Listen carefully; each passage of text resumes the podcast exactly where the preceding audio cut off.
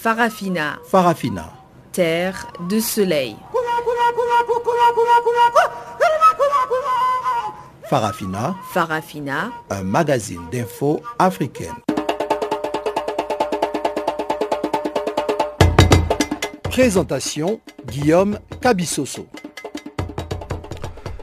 Bonjour à tous et merci d'être encore avec nous sur Canal Afrique pour suivre Farafina, les magazines des actualités africaines en langue française. Nous émettons de Johannesburg en Afrique du Sud dans la bande des 19 mètres sur 15 235 kHz. Et c'est Sifisis Machego qui est à la réalisation de cette édition dont voici la charpente. Ouverture lundi à Abidjan d'un dialogue politique entre les gouvernements et l'opposition sur la réforme de la commission électorale indépendante. En Guinée, on connaît désormais le bureau complet de la CENI avec l'élection lundi de son président. L'ONU-SIDA exhorte le pays de l'Afrique de l'Ouest et du Centre à plus d'efforts pour réduire des infections chez les enfants. Voilà quelques-uns des titres qui vont être développés tout au long de ce magazine. Mais avant cela, passons d'abord le micro à Pamela Kumba pour le bulletin d'information. Bonjour Pamela Kumba.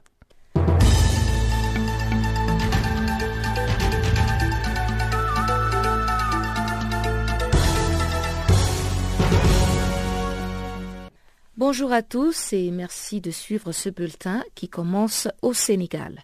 Le collectif des 25 candidats de l'opposition à la prochaine présidentielle sénégalaise, le C25, se dit prêt à faire face au pouvoir en place, estimant que c'est la seule alternative à ses yeux pour défendre les acquis démocratiques du Sénégal.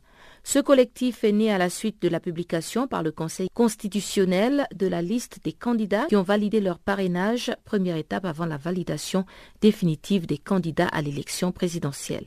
De 27 candidatures au départ, dont celle du président Macky Sall, la majorité a été recalée à l'issue du premier passage devant le Conseil constitutionnel. Boubacar Kamara un des candidats recalés à la première étape a déclaré à la presse que le C25 est déterminé à engager une lutte sans concession contre le président Macky Sall pour défendre les acquis démocratiques du Sénégal et faire face par tous les moyens mis à sa disposition à l'arbitraire imposé par un président sortant qui redoute d'affronter le suffrage des Sénégalais de façon honnête et sincère. En Algérie, 32 personnes ont annoncé leur intention de briguer la présidentielle d'avril prochain. Parmi elles figure Ali Benflis, l'ancien chef du gouvernement d'Algérie, qui a rallié l'opposition il y a cinq ans. Ali Benflis avait obtenu 12% des voix en 2014 et dénoncé la fraude pendant les élections. Il souhaite de nouveau être candidat pour cette présidentielle. Le général-major à la retraite Ali Guedir s'est aussi distingué dans la course à la présidentielle, alors que l'opinion l'a découvert au mois de décembre lorsqu'il s'est prononcé sur une tribune attaquant ceux qui soutenaient l'option d'un cinquième mandat du président Abdelaziz Bouteflika. Une prise de parole qui avait donc provoqué la colère du chef d'état-major Ahmed Gaad Salah.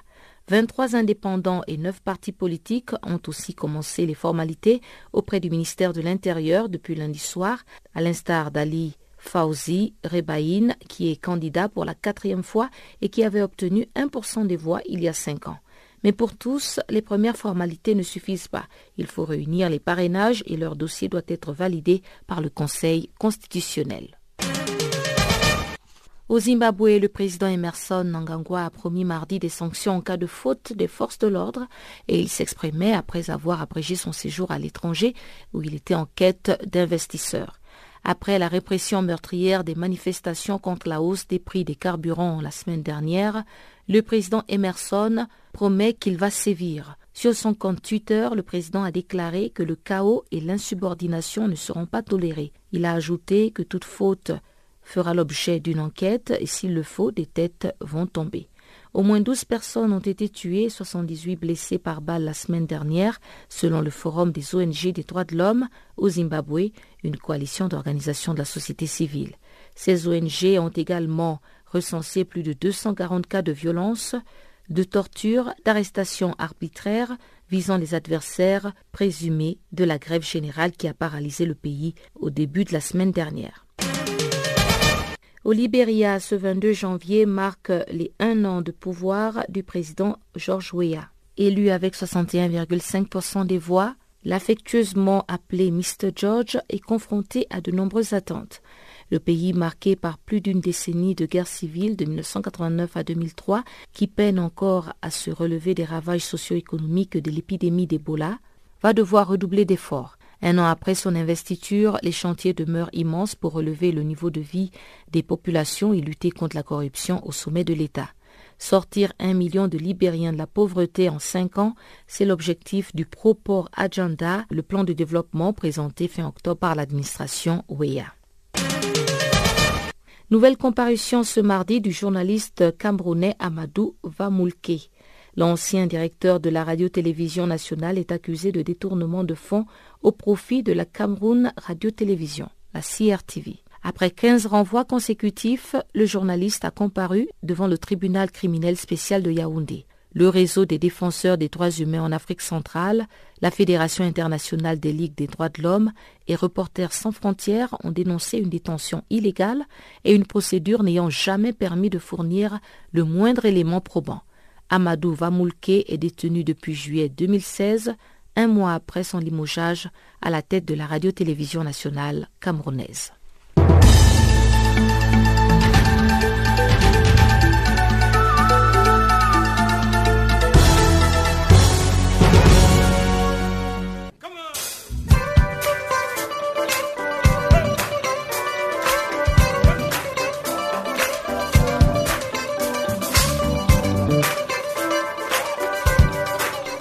Farafina, votre rendez-vous hebdomadaire sur Channel Africa, la radio panafricaine. Farafina, votre programme des actualités en langue française sur Channel Africa. Rebonjour à tous. Nous ouvrons ce magazine par la Côte d'Ivoire avec l'ouverture lundi à Abidjan d'un dialogue politique entre les gouvernements et l'opposition sur la réforme de la commission électorale indépendante. Navigue Konaté, représentant de la jeunesse du FPI branche à Fingesson, a pris part à ces dialogues politiques et au micro de Pamela Kumba, il revient sur la journée de ce lundi. La journée d'hier, c'était une journée de prise de contact, de lancement officiel du dialogue. Et donc, euh, euh, l'ensemble des partis politiques étaient reçus par le Premier ministre, chacun ayant euh, dans sa sacoche sa proposition de la nouvelle commission électorale. Euh, en ce qui concerne le FPI, on avait la nôtre, notre proposition. Et donc, hier, on fait le discours officiel et on a permis aux différents partis principaux de prendre la parole, ainsi pour les autres partis politiques de s'adresser, de donner leur vision. Euh, le jeudi, le Premier ministre, son cabinet reçoit pour la même cause, pour la même raison, la société civile. Et donc après ça, il y aura un calendrier de rencontres pour voir comment on pourrait réformer cette commission électorale. Des partis comme le FPI ont souhaité qu'au-delà de la commission électorale, qu'on révise le code électoral et qu'on révise euh, euh, toutes les lois qui concernent euh, le processus électoral en Côte d'Ivoire jusqu'à la proclamation des résultats. Donc notamment le découpage électoral, etc., qui est déséquilibré. Donc nous souhaitons qu'on élargisse donc les thèmes de discussion, mais en même temps nous souhaitons que le dialogue soit inclusif, c'est-à-dire que concerne tous ceux qui sont concernés par la Côte d'Ivoire, les partis politiques, les sociétés civiles, euh, même les, leaders d'opinion qui ne sont pas forcément euh, des responsables politiques. Je pense qu'on euh, peut avoir un dialogue sérieux et inclusif. Alors, mais vous, au niveau du FPI, quelles sont les réformes que vous aimeriez voir euh, de la commission électorale indépendante? La première réforme, euh, c'est de constater que le président de la commission électorale soit élu par ses pairs, au lieu d'être nommé par le président de la République. Première chose. Deuxième chose, euh, la nouvelle commission électorale, le président de la République doit plus avoir ses représentants dedans. Le président de l'Assemblée nationale doit plus avoir son représentant. Le ministre de l'Intérieur doit plus avoir son représentant la deuxième chose. La troisième chose, c'est que les partis politiques sont dedans, mais à observateurs. C'est-à-dire que euh, on a remarqué qu'il y avait euh, un poids trop lourd des différents partis politiques qui ne sont jamais d'accord euh, pour conduire les choses et donc ça paralyse la commission électorale. Cette fois-ci, on propose que même s'ils sont pour le contrôle quand même minimum de la société civile, mais qu'il n'ait pas de voix délibérative et qu'ils soient là en tant que des observateurs, euh, mais qui donnent leurs avis euh, sur un certain nombre de choses. Donc voilà quelques grandes réformes qui pourraient intéresser les Ivoiriens, dont le Fonds populaire ivoirien s'est réformé pour que ça, c'est approprié effectivement d'une situation comme ça. Alors, ces réformes de la commission électorale indépendante pourraient-elles être implémentées avant la présidentielle? Je ne sais pas si elle pourra être implémentée à l'occasion euh, d'un certain nombre d'élections. De, je vois pas. Euh, je pense que euh, en 2016, on a fait les législatives. En 2018, là, on a fait les, municipales, euh, couplé des régionales. Donc, je pense qu'on ne pourra pas implémenter, à moins qu'il y ait un référendum qu'on annonce entre les différentes élections avant 2020. Pour avoir, pour faire au moins la preuve que sur le terrain, la nouvelle structure va maîtriser parce que euh, de notre point de vue, la commission électorale, sa réforme doit concerner aussi les commissions régionales, les commissions départementales, les commissions sous-préfectorales. Donc ça doit concerner toutes les commissions locales, en plus de concerner la commission centrale. Donc vous avez raison, s'il y a une élection test avant 2020, ça serait la preuve qu'on on maîtrise le terrain. En Guinée, Maître Amadou Salif Kébé a été réélu à la tête de la Commission électorale nationale indépendante ce lundi pour un mandat de cinq ans renouvelable une fois. Cette élection s'est déroulée quelques heures seulement après que les 17 commissaires de la CENI récemment nommés par le président Alpha Condé ont prêté serment, suivant les explications de notre confrère Zézé Enama Goulavogui, joint à Conakry. Et le président de la CENI qui a été euh, réélu à la, euh, à la tête de cette institution, Maître Salif Kébé, d'abord, il a terminé le mandat de Bakali parce que là, le monsieur, il avait été contesté par euh, ses pairs. C'est Maître Salif, Amadou Salif Kébé qui avait été nommé dans ce poste à la présidence de la CENI. Mais euh, cette année, leur mandat est terminé. Donc, euh, il a été question aussi de faire tout possible de mettre euh, un autre président à la tête de cette institution qui est censée organiser les élections présidentielles, les élections présidentielles législatives pendant cinq ans et renouvelables. Donc, hier, après d'abord, ils ont essayé de meubler d'abord l'institution, il y a cette commissaire de la mouvance, c'est-à-dire euh, de, la mouvance présidentielle, et cette autre de l'opposition, de la classe politique. Donc, euh, après avoir fini de faire cette composition, hier euh, lundi, ils ont été appelés à la Cour constitutionnelle pour prêter serment. Après leur prestation de serment à la Cour constitutionnelle de la République de Guinée, il a été question de venir au palais du peuple de, Conakry. C'est là où l'élection s'est déroulée pour le choix euh, euh, du président de la CENI. C'est ainsi Maître Salif Kédé a été porté à la tête de cette institution.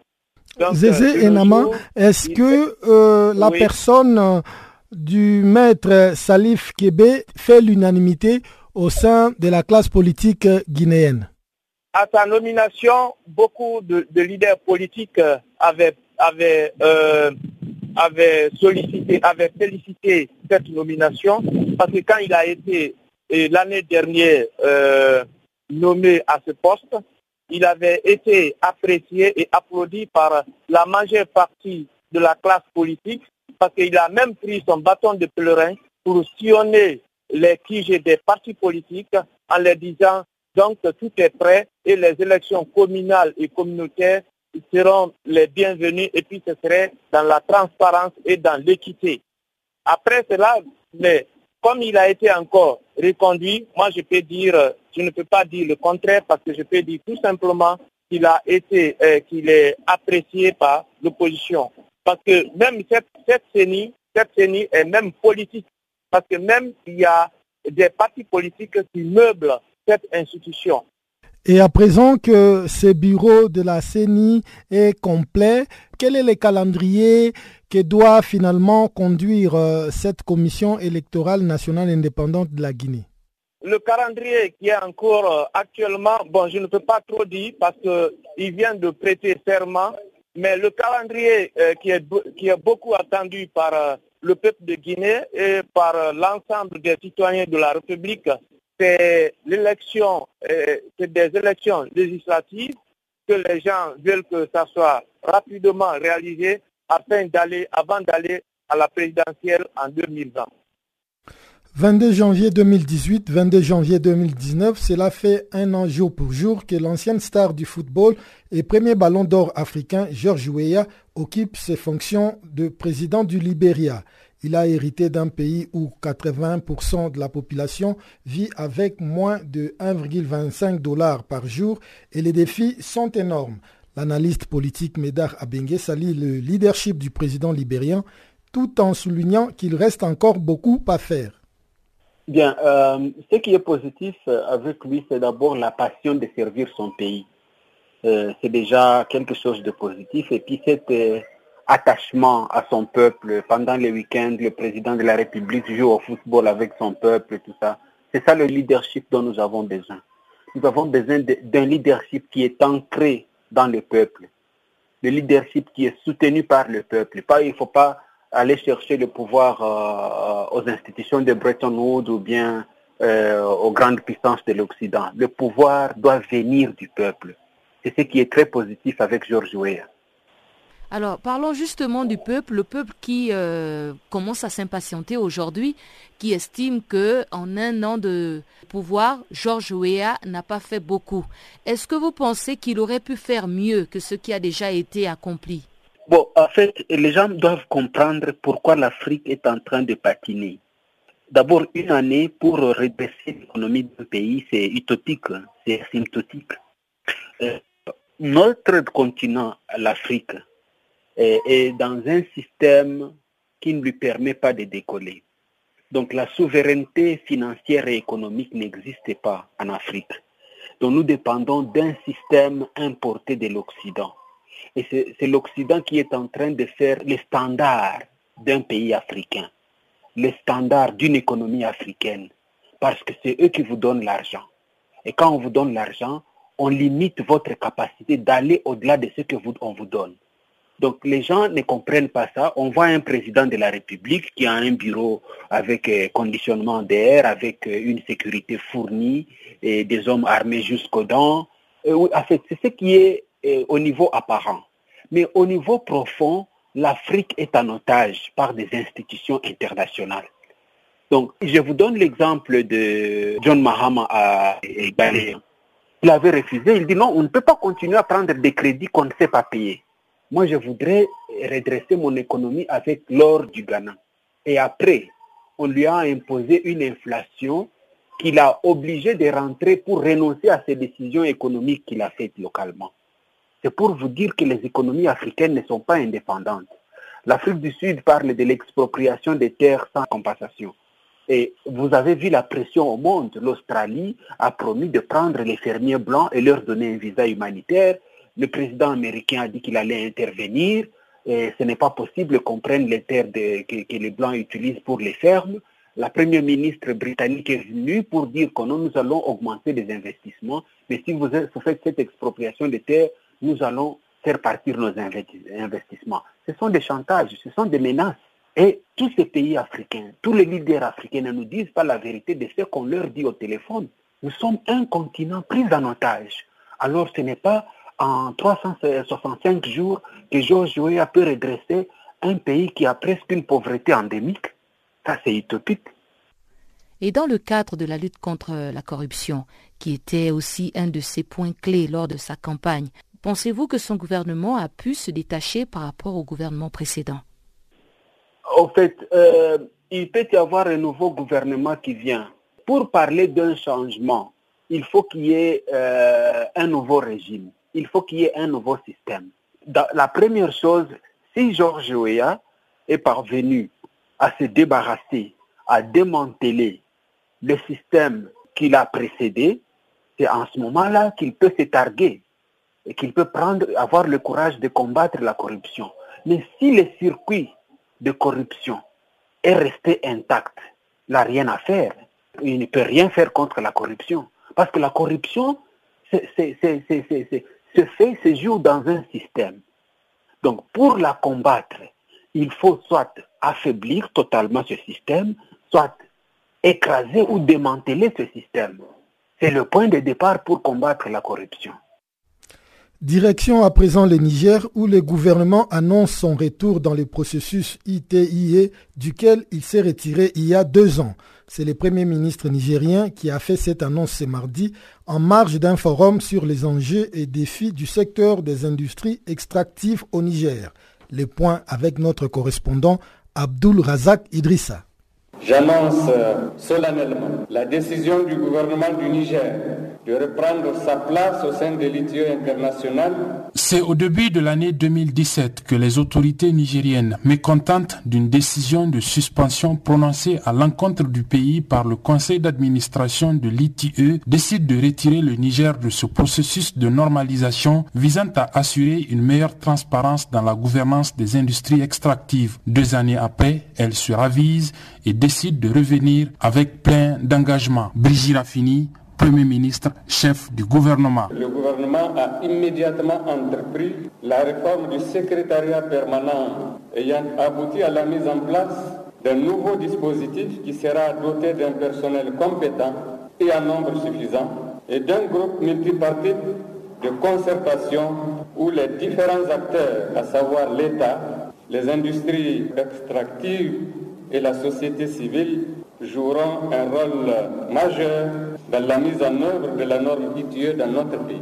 Le nouveau dispositif institutionnel mettra également en place un plan de communication dynamique qui permettra notamment de diffuser le plus largement possible le rapport. Cette décision est accueillie avec joie par le conseil d'administration de l'initiative pour la transparence des industries extractives dont le secrétaire exécutif adjoint a fait le déplacement de Niamey. The family looks forward to welcoming Niger back as soon as possible. L'ITIE se réjouit d'accueillir le Niger dès que possible dans la famille ITIE. Le Niger est un pays important dans la famille ITIE et nous espérons que l'ITIE sera important pour le Niger. L'année 2019 est une bonne année pour cette réintégration du Niger puisque l'ITIE va organiser sa grande conférence mondiale à Paris au mois de juin. And I hope that we can welcome uh, Niger back at that meeting or very soon after. Et nous espérons que le Niger pourra revenir dans la famille TIE à cette occasion de cette grande conférence internationale. Saluant également cette décision des autorités nigériennes, la société civile active dans le domaine avertit que malgré tout, il ne faut pas vite crier victoire. Ali Idrissa, coordonnateur du réseau des organisations pour la transparence et l'analyse budgétaire ROTAB. Ce n'est pas aujourd'hui par cette déclaration que le Niger est membre de l'ITIE. Il y a euh, tout un processus à mettre en œuvre. Il y a le groupe multipartite qui va comporter les compagnies minières, les membres du gouvernement, c'est-à-dire les représentants de l'État et de la société civile qu'il faut mettre en place. Il faut mettre en place un plan d'action qui va être déroulé pour montrer au secrétariat. Et c'est à ce moment seulement que la candidature ou bien euh, le dossier Niger sera réexaminé en conseil d'administration de l'ITIE. Pour nous, le gouvernement nigérien a intérêt à retravailler et à montrer que le Niger, c'est réellement un pays de droit, un pays démocratique où la société civile aussi peut librement s'exprimer. Il faut se dire qu'il y a encore des acteurs de la société civile qui gardent prison. Pour nous, il est essentiel que le gouvernement nigérien puisse élargir tous ses camarades pour que nous puissions être dans un processus clean. Abdullah Razak Idrissa à Niamey pour Channel Africa. Merci Abdul Razak Idrissa. Renforcer l'inclusion socio-économique de l'Afrique du Sud en améliorant l'accès aux établissements d'enseignement supérieur, c'est ce qui ressort du rapport de la Banque mondiale sur ce pays. Le rapport publié ce mardi visait à montrer que malgré l'environnement économique fragile d'Afrique du Sud, l'enseignement supérieur peut être amélioré pour contribuer au développement. Docteur Sébastien Dessu, chef de programme de la Banque mondiale, en parlait dans nos studios avec Pamela Kumba. Donc c'est un rapport qui a deux parties. La première partie, c'est sur les développements économiques généraux euh, et les perspectives à, court terme, euh, où on, raconte un peu ce qui se passe en Afrique du Sud et comment l'Afrique du Sud euh, s'inscrit dans un, contexte plus global. Et la seconde partie du rapport est focalisée sur une question qui nous semble vraiment très importante pour le futur de l'Afrique du Sud. C'est la question de l'éducation supérieure. Et comment faire en sorte que ce secteur qui actuellement reçoit à peu près 2 millions d'étudiants puisse dans un contexte fiscal qui est difficile, euh, délivrer des meilleurs résultats en termes d'absorption, recevoir plus d'étudiants et mieux les former pour qu'ils aient des, bons jobs euh, dans quelques années. C'est un facteur d'inclusion sociale fondamentale en Afrique du Sud qui doit être euh, développé de manière plus, plus agressive et, plus ambitieuse. Quelles peuvent être les stratégies que le gouvernement sud-africain peut mettre en place afin de pouvoir le rendre, comme vous l'avez si bien dit, plus inclusif quand on sait qu'il y a quelques années, les étudiants ont demandé une baisse euh, radicale des, frais de scolarité? Donc c'est exactement dans ce cadre-là qu'on s'inscrit. C'est que, donc, premièrement, le gouvernement a décidé, et on pense que c'est une bonne chose, d'allouer plus de ressources au secteur suite à ces revendications, euh, dans un contexte fiscal et de, disponibilité des fonds publics qui est, très limité. Donc c'est une, décision majeure que prend le gouvernement d'allouer à peu près un point de, PIB en plus à, ce secteur. Maintenant, nous, ce qu'on pense qu'il faille faire, c'est à la fois bien couvrir les risques pour les étudiants qui avaient conduit à ces manifestations et à ces revendications risquent de ne pas pouvoir euh, poursuivre ces, études pour des raisons financières, risquent de, devoir quitter euh, le système universitaire parce qu'on n'a pas des résultats assez bons, parce qu'on n'est pas assez soutenu, etc. Le coût de l'éducation qui n'était pas entièrement euh, non plus couvert par, euh, par le précédent système. Et puis il excluait aussi une grande partie de la population qu'on appelle le missing middle, le, juste milieu manquant, enfin les, étudiants qui n'étaient pas éligibles à recevoir un soutien financier, mais qui n'étaient pas assez riches non plus euh, pour, euh, pour pouvoir soutenir leur propre éducation et pouvoir payer pour leur propre éducation. Donc ça c'est un problème qu'il faut régler, mais on pense qu'il peut être réglé à moindre coût. Euh, tout en conservant le même niveau de protection et libérer des ressources pour améliorer drastiquement la qualité d'éducation technique, donc euh, qu'en anglais on appelle TVET, euh, donc c'est des collèges techniques professionnels, et en même temps augmenter la capacité d'absorption des universités et de ces mêmes collèges, qui est pour l'instant contrainte par le fait que beaucoup de ressources ont été alloués à soutenir juste les, étudiants. Donc les étudiants ont plus de capacité à l'université, mais ils ne vont pas pouvoir être reçus par les universités parce qu'elles n'ont pas la place et elles n'ont pas les professeurs euh, suffisants pour les recevoir en nombre. Et il va y mm. avoir un déséquilibre assez fort qui est en train de se créer entre des étudiants qui veulent aller à l'université, maintenant ils sont académiques, éligibles au point de vue académique, ils ont passé leur matrique et ils ont le soutien financier, donc ils ont tout intérêt à l'université et c'est bien pour eux, mais les universités ne vont pas pouvoir les recevoir parce qu'elles n'ont pas les sous.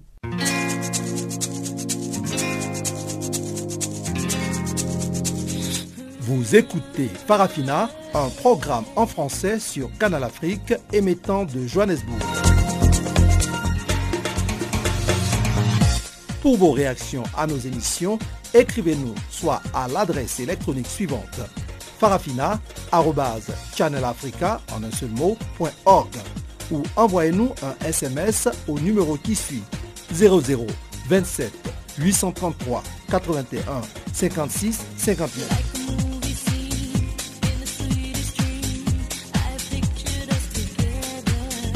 Notre adresse électronique farafina.channelafrica en un seul ou par SMS 0027 833 81 56 59.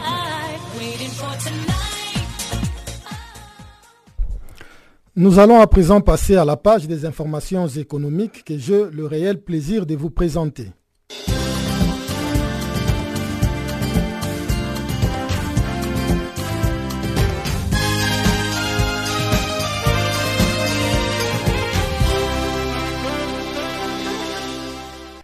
En marge de la tenue du Forum économique mondial de Davos, l'ONG Oxfam a publié son rapport sur les inégalités dans le monde.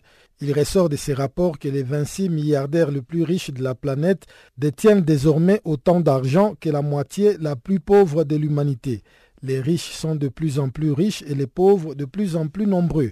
En effet, la fortune des milliardaires à travers le monde a augmenté de 12% ce qui représente 2,5 milliards de dollars de plus par jour, soit environ 1442,5 milliards de francs CFA. Au même moment, la richesse de la moitié la plus pauvre de la population mondiale, 3,3 milliards de personnes, a chuté de 11%. Près de 3,5 milliards de personnes vivent dans le monde avec moins de 5,5 dollars, soit environ 3 000 francs CFA par jour. L'ONG Oxfam appelle ainsi les États à taxer le plus riche. À l'occasion d'une récente visite de travail à la Banque africaine de développement à Abidjan, les responsables de l'association de bourses africaines se sont réunis afin de réfléchir aux actions à mener en vue du lancement du projet de African Exchange Linkage Project qui vise à établir une connexion entre les bourses africaines. Les projets portés par l'Association des bourses africaines et la Banque africaine de développement, lesquels ont signé un accord de partenariat il y a quelques semaines à ce sujet, a fait l'objet récemment d'une réunion au siège de la BAD. Actuellement, Six bourses sont regroupées au sein du projet. Il s'agit de la bourse de Johannesburg en Afrique du Sud, du Nigeria, de la bourse de Casablanca, celle de la régionale de valeurs mobilières Afrique de l'Ouest et celle de Nairobi et de la bourse de Maurice. En Côte d'Ivoire, les autorités veulent séduire les investisseurs chinois, alors que le pays a attiré 2158 milliards de francs CFA d'investissements directs étrangers entre 2013 et 2018, la part de la Chine sur cette période n'est que de 33,2 milliards, soit 1,5% du total. Selon les centres de promotion des investissements en Côte d'Ivoire, cet investissement a permis la création de 1111 emplois sur la même période pour des salaires d'environ 3 milliards de francs CFA. Si la part de la Chine est encore marginale dans l'investissement en Côte d'Ivoire, les autorités n'ont pas de doute sur le fait que l'implication de Pékin dans le pays pourrait être plus importante. L'Europe reste le premier investisseur en Côte d'Ivoire avec 20% des investissements totaux enregistrés dans le pays, suivi de l'Asie et de l'Amérique.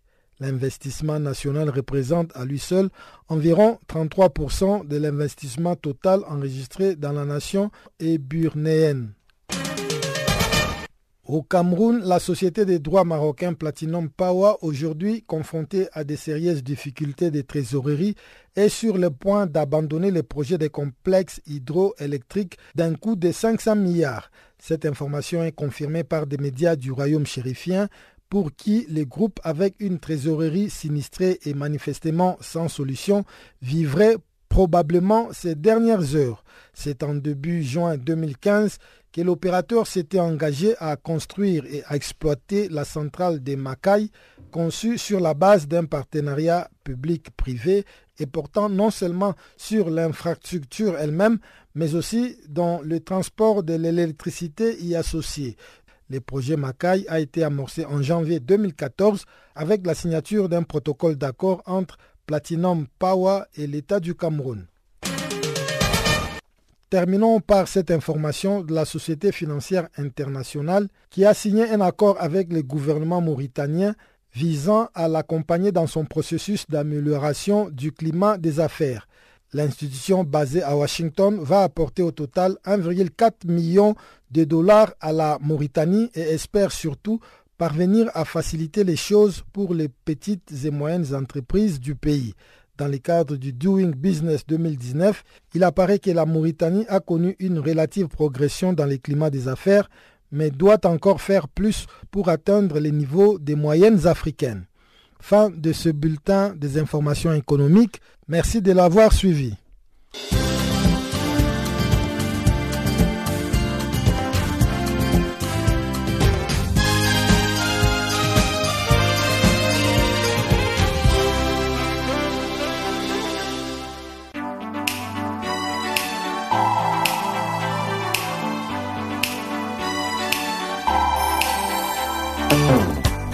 Vous ratez les points chauds de l'actualité cette semaine, si vous ratez les points chauds de l'actualité cette semaine,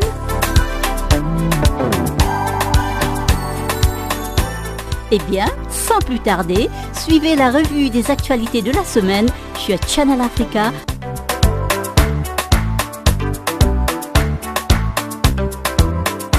Retrouvez le podcast sur nos sites internet www.channelafrica.co.za.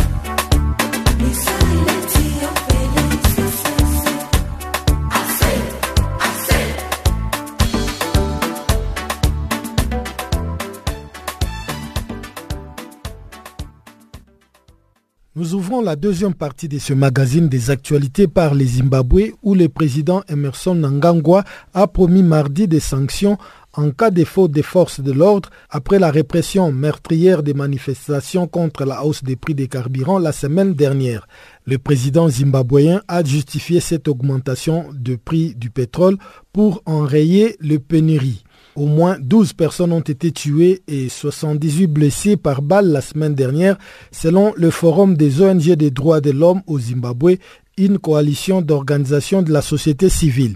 Les autorités n'ont jusque-là évoqué officiellement qu'un bilan de trois morts dont un policier.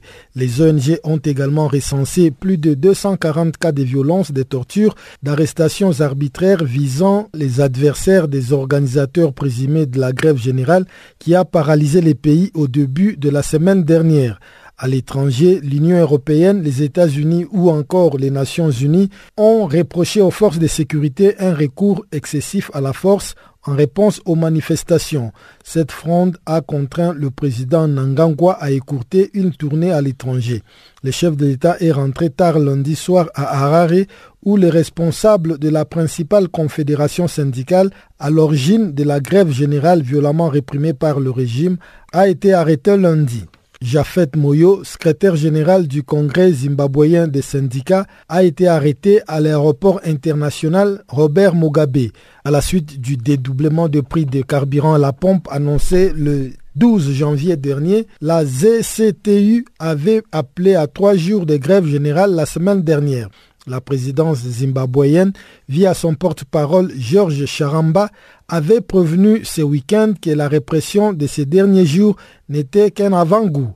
Plusieurs hauts responsables ont déjà été arrêtés. Le pasteur et opposant Evan Mawarir est détenu pour subversion.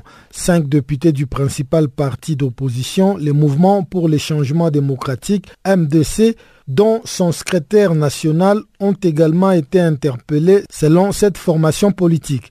Le président zimbabwéen, qui a succédé en 2017 à Robert Mugabe, contraint à la démission, était sur le chemin du retour lundi après avoir renoncé à sa participation au Forum économique de Davos où il souhaitait plaider la cause de son pays auprès des investisseurs étrangers. La répression des derniers jours est considérée comme la plus brutale depuis les violences ordonnées par le régime de Robert Mugabe contre ses opposants lors de l'élection présidentielle de 2008. Elle s'était soldée par plus de 200 morts. Lors d'une réunion de haut niveau à Dakar au Sénégal, L'UNICEF, l'ONU-SIDA et l'Organisation mondiale de la santé ont exhorté le pays de l'Afrique de l'Ouest et du Centre à faire davantage pour réduire les nouvelles infections au VIH chez les enfants et les adolescents. En 2017, près de 60 000 enfants de 0 à 9 ans et 69 000 adolescents de 10 à 19 ans ont été infectés par le VIH. Le docteur Yves Lago, coordonnateur du programme VIH, tuberculose et hépatite pour la région Afrique de l'OMS, rappelle les priorités au micro de Florence Westergaard. D'abord, travailler sur le système de santé, s'assurer que dans une approche de soins de santé primaire, dès le premier contact avec tout système de santé, il y ait une capacité à pouvoir prendre en charge ces enfants-là, à pouvoir les dépister, à pouvoir les mettre sous traitement et à pouvoir les suivre. idem pour euh, les adolescents. Et quand ce cadre-là est en place, il faut aussi que les services soient intégrés. Parce qu'une mère qui est séropositive, qui est prise en charge dans un centre santé maternelle. Et qui doit se déplacer. Après avoir payé le transport, doit aller plus loin pour euh, faire prendre en charge euh, son enfant, ou que la prise en charge se fait à des jours différents, cela peut être un obstacle à l'accès aux soins ou même à l'utilisation des services. Il faut réellement renforcer l'intégration de ces services-là dans les services de santé, de la reproduction, de santé maternelle, de soins de santé maternelle, néonataux et infantile, ne pas isoler les aspects VIH de tout ce qui aspect de santé de la reproduction, pouvoir aussi mettre en place un dispositif qui permet de récupérer le maximum d'enfants qui auraient pu échapper au dispositif en place à travers des campagnes ou la mise en place du dépistage de façon intégrée dans les centres de malnutrition, dans les centres de vaccination et dans les autres centres de suivi donc de la croissance de l'enfant. Mais à côté de cela, il faut rendre disponible dans nos pays des formes de médicaments qui soient adaptés aux enfants qui soient afin qu'ils ne prennent pas les médicaments de façon peu efficace parce qu'on a écrasé un comprimé pour adulte pour donner à l'enfant. Donc on est jamais sûr que ça a la même efficacité. Et quand même, ces médicaments sont sous des formes disponibles, il faut s'assurer que notre système d'approvisionnement, de mise à disposition de ces médicaments soit performant.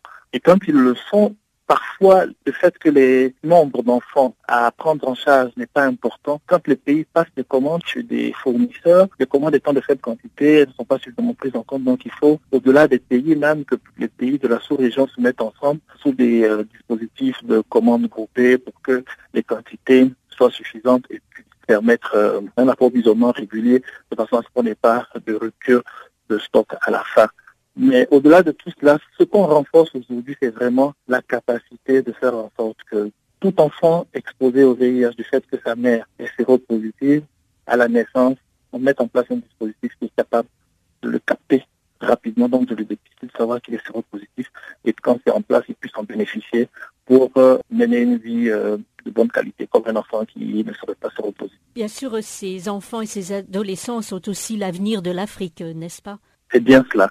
C'est pour cela que ils doivent être la prunelle de mesure. Les adolescents, par exemple, aujourd'hui, on parle de dividendes démographiques, on veut investir sur ces adolescents-là pour qu'ils deviennent des adultes productifs et qu'on ait plus d'adultes éduqués, employés et tout. Il est important donc très tôt de pouvoir s'assurer que tout est mis en place pour que ces adultes, une fois éduqués, puissent être des adultes sains, des adultes en bonne santé, de façon à ce qu'ils ne soient pas une charge pour la société de demain. Et tous ces efforts-là doivent se faire vraiment dans, avant la naissance avec les mères, dès la naissance, s'assurer qu'ils sont dépistés et les mettre sous traitement. Et aussi, en le faisant, il faut s'assurer que même si on fait des efforts pour qu'ils soient indemnes du VIH, il y a aussi d'autres pathologies, d'autres maladies qui pourraient les guetter autour de la grossesse, autour de l'accouchement, notamment la syphilis, notamment les hépatites B. Comme je parlais tout à l'heure de l'intégration, donc tous ces efforts d'intégration-là, ces efforts à faire, la mobilisation autour du VIH aussi, pour rassurer donc une euh, enfance une adolescence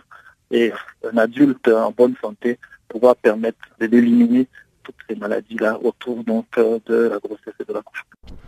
Plusieurs risques menacent la croissance économique mondiale.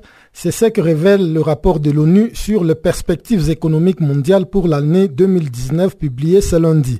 Les rapports annoncent des chiffres plutôt prometteurs avec une croissance d'environ 3% de l'économie mondiale.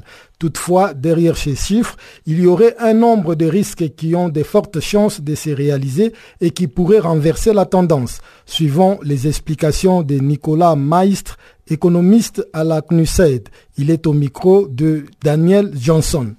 En deux mots, euh, le message clé du rapport est de dire que même si les perspectives de croissance euh, mondiale aux alentours des 3% sont relativement bonnes, en tout cas euh, si on les compare aux dernières années, derrière en fait ces chiffres globaux, il y a un certain nombre de risques en fait qui ont une assez grande chance de se matérialiser et qui conduiraient une révision relativement importante à la baisse de nos projections pour les années à venir. Et donc Parmi ces risques, on compte notamment un scénario de guerre commerciale qui pourrait s'accentuer entre notamment la Chine et les États-Unis, un certain nombre de pays qui font face à un très haut niveau de dette, notamment de dette privée des entreprises et euh, dans les pays en développement. Et on ne peut pas exclure qu'il y ait une crise de la dette qui arrive dans les années à venir. Se rajoute à ça toujours un certain nombre d'autres euh, risques à prendre en compte, géopolitiques, aussi climatiques, avec de plus en plus de catastrophes naturelles qui pourraient aussi affecter l'économie. Comment se porte alors l'économie de la région Europe? Alors, euh, si on regarde euh, pour la région de l'Europe, ce qu'on s'aperçoit, c'est qu'en 2018, la croissance s'est partiellement accélérée et elle devrait rester, disons, dans ces niveaux-là pour les années à venir. Bien entendu, de nouveau, derrière ce chiffre-là, ce qu'on remarque, c'était dans les années précédentes, la croissance était relativement euh, atone et faible. Donc euh, il y a un effet, disons, ce qu'on appelle de base basse qu'il faut prendre en compte. En anglais, c'est low based. Et un certain nombre de chocs qui sont pas forcément notés dans le rapport, mais les dernières nouvelles qui nous sont arrivées depuis euh, le bouclement du rapport tendent plutôt à plus d'inquiétude pour la région Europe, avec notamment aussi le risque du le Brexit désordonné où personne ne sait exactement euh, ce qui va se passer. Et ça, ça a un rôle important sur les sentiments, euh, notamment pour euh, l'investissement qui pèse à la baisse dans ce sens-là. Les pays d'Europe de l'Est qui étaient relativement avec des performances économiques relativement bonnes, voient aussi, on s'attend pour eux à une décélération. Donc tout n'est pas catastrophique, mais il y a un certain nombre de risques quand même importants qui pèsent sur les prévisions et sur les scénarios pour les années à venir. Globalement parlant, l'économie mondiale, qu'est-ce que ça va donner? Quelles sont vos espérances pour cette année 2019, surtout pour les pays émergents? Alors pour l'économie mondiale, si aucun risque euh, que j'ai mentionné avant devait se matérialiser, on s'attend à une croissance toujours aux alentours de 3%. Elle risque toutefois d'être vue à la baisse, euh, étant donné un peu les dernières nouvelles qui sont tombées, euh, notamment sur la situation en Chine, où il y a eu un certain nombre d'indicateurs qui tendent à penser qu'il va y avoir un ralentissement de la croissance économique. Comme une montagne de dette en fait. Alors bon, ça c'est un, un, risque important, mais là si on regarde les derniers indicateurs notamment d'importation et d'exportation euh, de biens qui sont notamment produits en Chine. Pour le mois de décembre, on a vu qu'il y avait une forte ralentissement de ces indicateurs-là. Donc ça, ça laisse à penser, disons, qu'il y a un certain euh, ralentissement de, l'économie chinoise qui est en train de s'opérer. Après, dans quelles mesures le gouvernement va pouvoir euh, réagir par rapport à ça Bon, c'est toujours la grande question avec la Chine. Voilà. Et si on, rajoute à ça justement le niveau d'endettement des ménages, des entreprises qui est très important, qui risque peut-être d'un jour ou l'autre conduire à une crise majeure. Donc les perspectives, disons, sont de loin pas si roses que ça quand on va un peu plus dans le détail, principalement dû au fait qu'en fait pour la CNUSED, depuis la crise en fait, les politiques qui ont été euh, menées ont souvent permis notamment euh, d'améliorer les choses un peu à la marge, mais sans qu'il y ait vraiment un impact sur le long terme. Donc ça veut dire qu'on est dans une meilleure position qu'en 2008-2009, lors de la crise ou pas? Alors, en 2008-2009, personne ne Parce qu'il y a plus d'endettement, il y a peut-être plus de possibilités dans le, marché du travail, mais en fait, ces, contrats ne sont pas les contrats à long terme, euh, c'est plus précaire. Qu'est-ce qu'on peut dire euh, par rapport à 2008-2009 Alors, c'est sûr que, par exemple, si on regarde les, indicateurs euh, d'emploi notamment, ben, on voit que le chômage a diminué depuis les pics historiques post-crise qui étaient en vigueur notamment en Europe et aux États-Unis. Mais de nouveau, on se rend compte que derrière ces, taux-là, alors bien sûr, il y a une certaine amélioration de la situation, mais qui peut être que temporaire.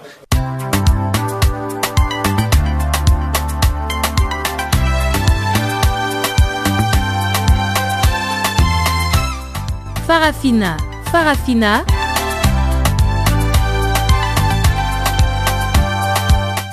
L'actualité panafricaine en français? Ah bon? Mais oui, c'est tous les jours de lundi à vendredi 16h GMT. Sur Channel Africa.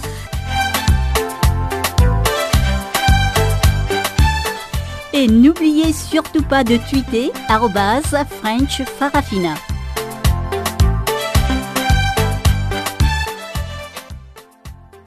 Nous nous acheminons vers la fin de notre programme, mais avant cela, cédons le micro à Pamela Kumba qui vient de faire son entrée dans ses studios pour nous présenter la page des sports.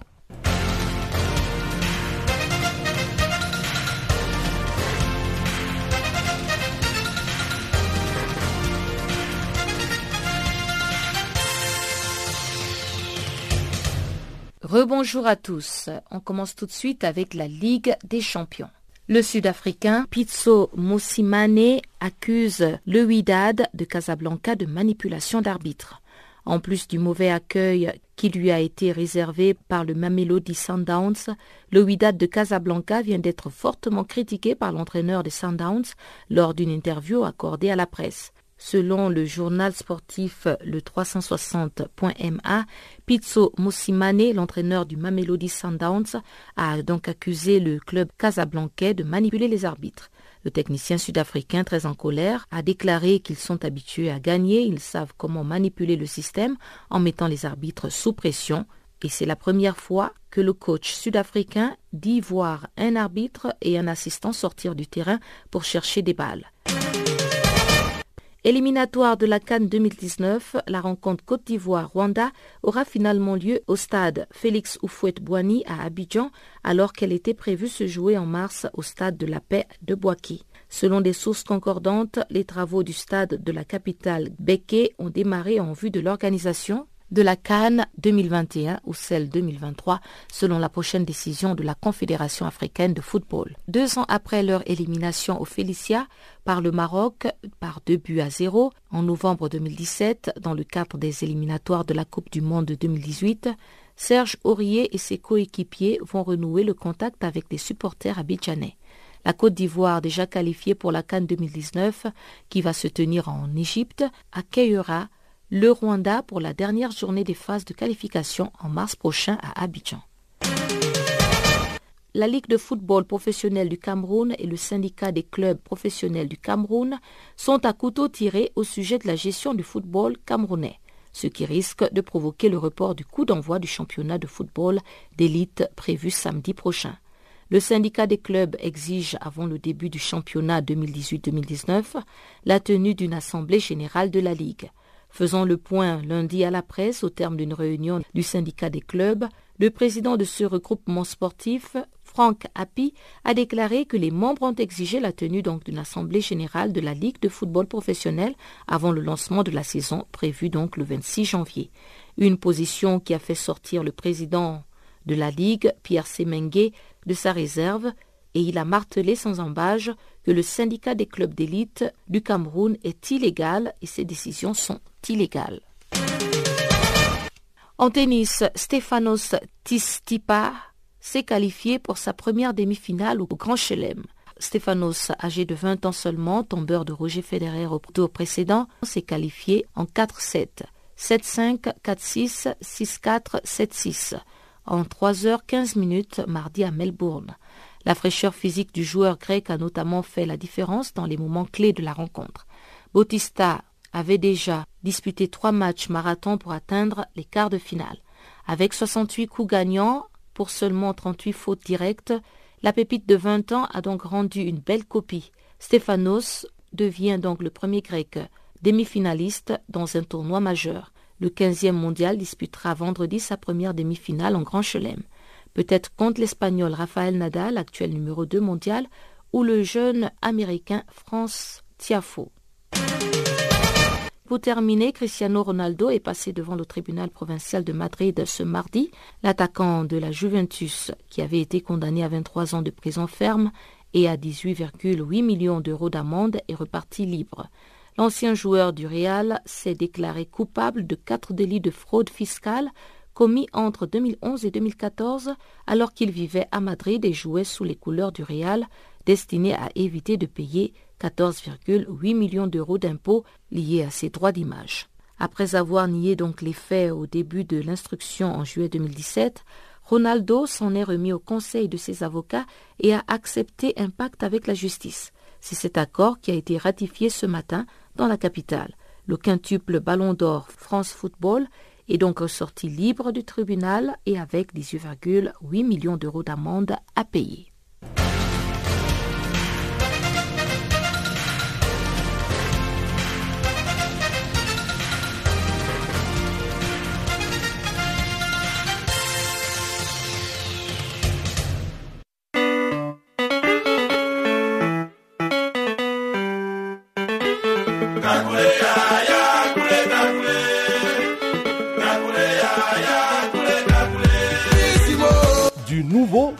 Channel Africa.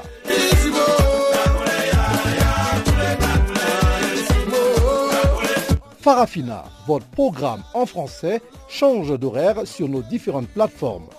À partir du 1er novembre 2017, retrouvez-nous de 16h à 17h en temps universel sur DSTV, canal 802 et sur Internet live streaming à l'adresse www.channelafrica.co en ondes courte et sur le satellite, retrouvez-nous tous les jours à la même heure, 16h à 17h en temps universel, mais aussi en rediffusion de 23h à minuit.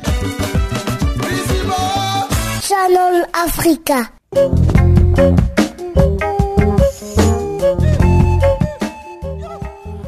Ainsi s'achève, mesdames et messieurs, cette édition de Farafina sur Canal Afrique, la perspective africaine de l'information.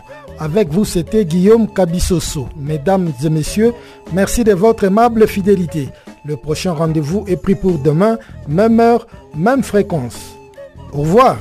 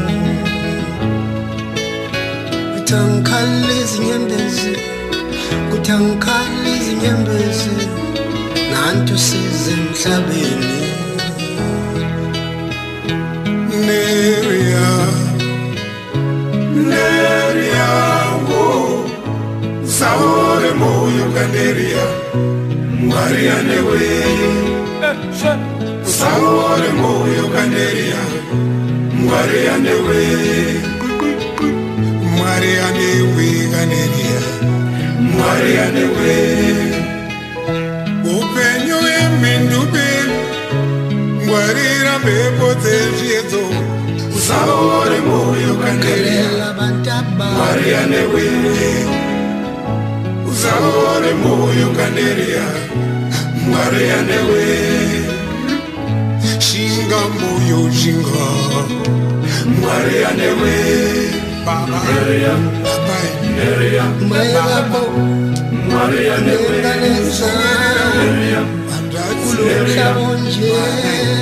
Maria,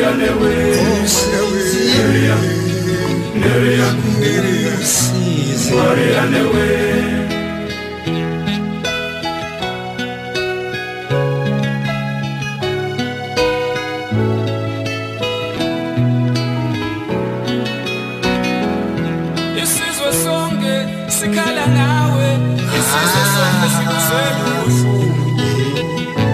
sawore moyo kaneliyathemba mariane we nameza abafowenu sawore moyo kanelia mariane we shinga moyo shinga mariane we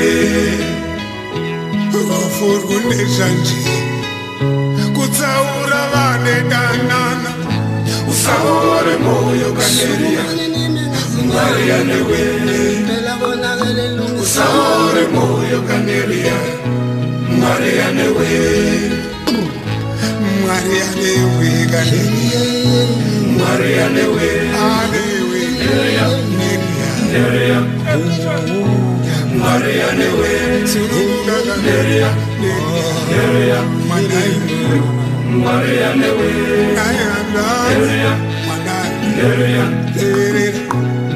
maria newe. Neria. Neria wo saore moyo kaneria maria newe. Saore moyo kaneria maria newe. Maria newe neria. Maria newe. Kuvirwa nemurume ano zvinotoda mwoyo wekushingaira usavore mwoyo kaneriya mwari anewe usavore mwoyo kaneriya mwari anewe shingaira kairwederiya mwari anewe mwanangu mwari anewe shingaira kairwederiya Mariane we